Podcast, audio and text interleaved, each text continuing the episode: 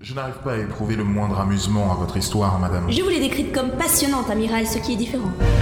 Elle est une jeune praticienne. Il est l'homme le plus puissant de l'humanité. Ils n'auraient jamais dû se J'ai croiser. envie que tu me refasses cette petite chose si excitante de la dernière fois.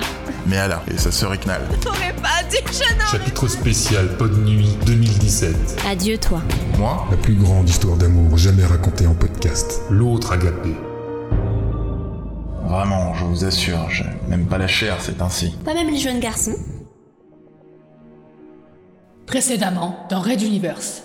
Il est l'heure d'y aller, Vernek. J'ai un entraînement bientôt avec une unité de commando et vous avez de quoi vous occuper. Oui, le devoir nous appelle tous deux. Je pense que nous allons donc partir d'ici. Dites-moi, Vernek, je vous ai déjà parlé de ce jeu de cartes apprécié chez les pirates J'ai découvert qu'il plaisait énormément à bord, au point que je reçois des visites de la cité intérieure pour donner des conseils. Voulez-vous que je vous l'enseigne Ce soir, chez moi. Chez vous La cabine du commandant C'est original. J'y serai avec plaisir. À ce soir, Vernek. Raid Universe. Chapitre 28. Bouleversement.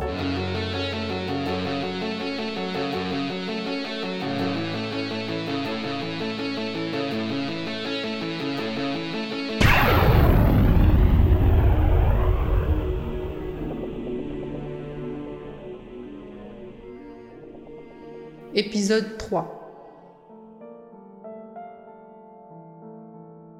Transporteur 7, bureau du commandant.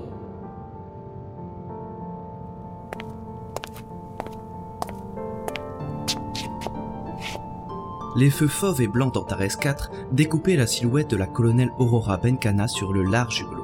Elle laissait ses yeux bruns lui prodiguer autant de lumière que possible de cet éclat planétaire qui lui avait tant manqué durant leur long voyage. Son communicateur sonna. C'était son second, le vieux nordiste Antonio Pernov. Madame, on me dit que vous m'avez fait demander. Puis-je venir à votre bureau maintenant? Oui, je vous attends. La grande blonde à la mâchoire ferme et carrée, chef guerrière de la révolution Castix dont la queue de cheval était autant connue que redoutée, se replongea dans la contemplation de l'astre. Aucune nouvelle d'Azala. La princesse était loin et inaccessible pour l'Exode. D'accord, elles avaient rompu. Mais pour autant, le sort de celle qui avait partagé sa vie si longtemps ne la laissait pas indifférente.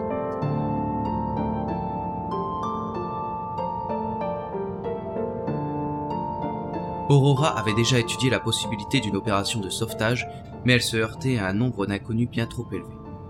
Pour creuser la chose, il faudrait s'en remettre à Gotheim. Cet avatar de l'empereur Dieu pourrait sûrement leur fournir des renseignements.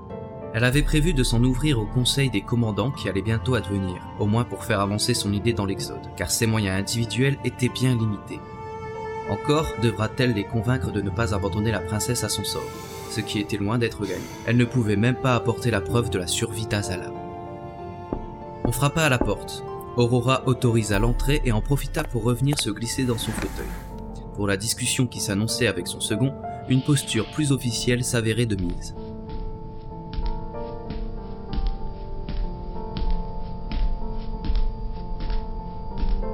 Asseyez-vous, Antonio. Alors, quelles sont les nouvelles? Merci. Euh, Ma commandante, il y a surtout du bonheur chez tous et toutes. Même les adorateurs de l'incomparable Trinité ont orienté leur ferveur sur la joie d'être arrivés à destination. Aucun débordement Vous leur avez bien signifié que jusqu'à ce qu'on ait les premières infrastructures, toute installation sur la planète est prohibée. Bien sûr, madame. Ce fut l'une des premières recommandations que je fis diffuser. Il semble que mes hommes ont su convaincre. Bien, bien. répondit Benkana presque distraitement. L'introduction polie touchait à sa fin. Il lui fallait maintenant entrer dans le corps du sujet et le sens de la conversation lui apportait un angle d'attaque. Alors dites-moi, quand vous parlez de vos hommes, s'agit-il de miliciens ou de civils acquis à votre cause, comme euh, les familles nordistes? Pernov s'autorisa une seconde de réflexion, fixant la commandante à la manière habituelle des chefs de clan. Regard neutre, léger sourire en coin et attitude détendue sans être affalé. L'important était d'abord de ne pas afficher la moindre émotion. Le petit doyen aux cheveux blancs présentait des traits émaciés sur une peau crémeuse, ainsi que de petits yeux noirs enfoncés, caractéristiques des ressortissants nordistes. L'intelligence de ce leader, tout comme ses tenues impeccables, en faisait une figure incontournable de sa communauté. il reprit. Disons que les missions attribuées à la milice de ce transporteur sont autrement plus importantes que simplement transmettre un message. Le bouche à oreille est un bien meilleur allié dans ce genre de cas. Et sous quelle forme passe-t-il ce message? Je vous demande ça car quelques bruits de couloir parlent de menaces et de mesures de rétorsion. Je réfute ces ragots, madame. Et réagit vivement l'autre, outré. Nous avons déjà eu cette discussion à la suite de la bataille contre les pirates, lorsque vous m'avez honoré de ce poste à vos côtés. Les nordistes savent se montrer disciplinés, et les consignes que j'ai données sont claires. Je vois.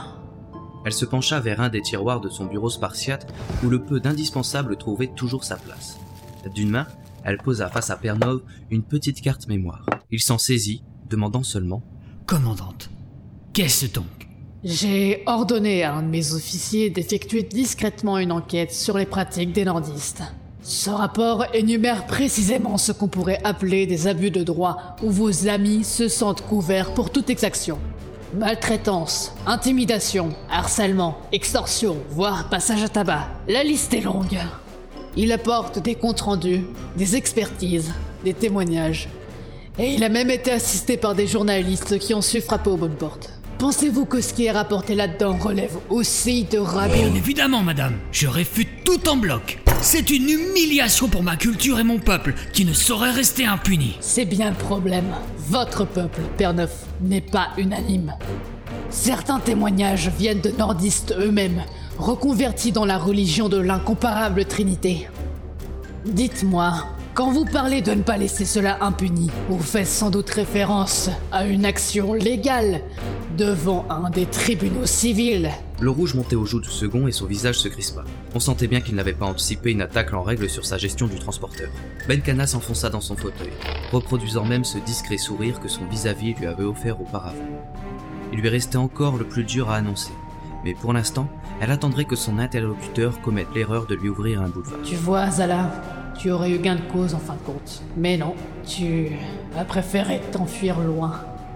Et maintenant, il est trop tard. adressa-t-elle à la princesse en une pensée muette.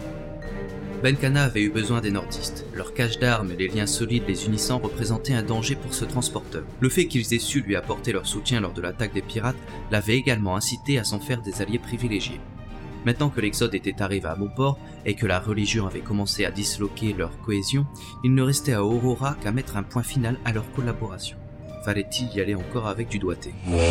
Pernov se leva brusquement, une expression désormais sévère dépeinte sur son visage. Madame, devant de telles accusations émanant de votre part, je dois en référer aux autres membres des clans. Nous déciderons si nous continuons à vous apporter notre aide offerte pourtant de si bon cœur. L'aide que... Bon, écoutez, Pernoff, je vous propose une seconde formulation. Nous vous remercions, vous et toute la communauté nordiste, pour l'assistance et la motivation dont vous avez fait preuve à bord de Transporteur 7. Maintenant que nous sommes arrivés, je vous libère de cette obligation pour que vous preniez le temps nécessaire à l'installation de tous les nordistes. Étant convenu qu'en matière de rigueur climatique, vous possédez une expérience qui nous sera cruciale. Le chef de clan écarquilla les yeux alors que les morceaux du puzzle s'encastraient enfin dans son esprit. Il voulut répondre, mais Aurora leva la main pour couper court à toute poursuite de la discussion. Je suis le commandant de Transporteur 7. Le choix de mon second est une de mes prérogatives régaliennes, et le respect des règles par mes subordonnés en est une autre. Disons que nous en resterons là. Vous pouvez disposer, Père Neuf. Je vous remercie. L'humiliation ressentie par le chef de clan ne resterait pas sans réaction future, mais pour l'instant, Benkana voulait d'abord préparer le terrain pour les critiques qui allaient forcément advenir.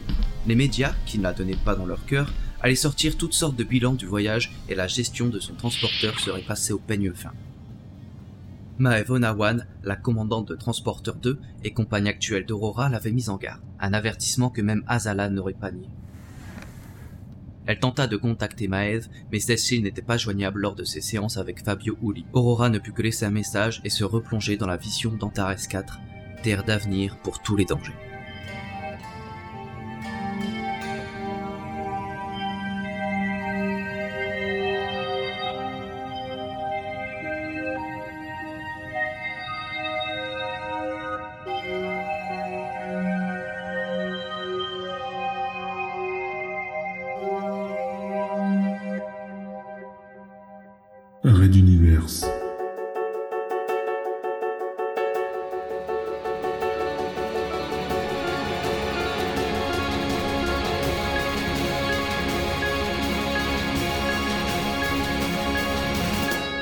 À suivre.